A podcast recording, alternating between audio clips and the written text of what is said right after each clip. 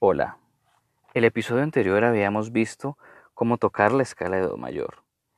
Esta vez vamos a ver la escala de Re mayor. Si te perdiste el anterior episodio, te recomiendo que lo escuches para que te aprendas la escala de Do mayor y también te aprendas algunos tips y recomendaciones para ejecutar las escalas de manera correcta y relajada.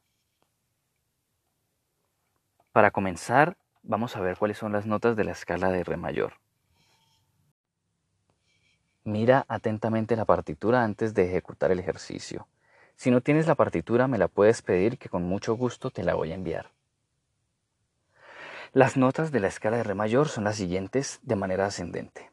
Re, Mi, Fa sostenido, Sol, La, Si, Do sostenido y Re.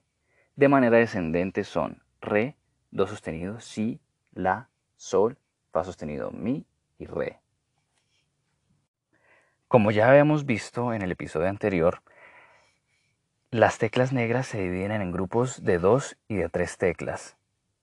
El Re se ubica en la mitad de las dos teclas negras.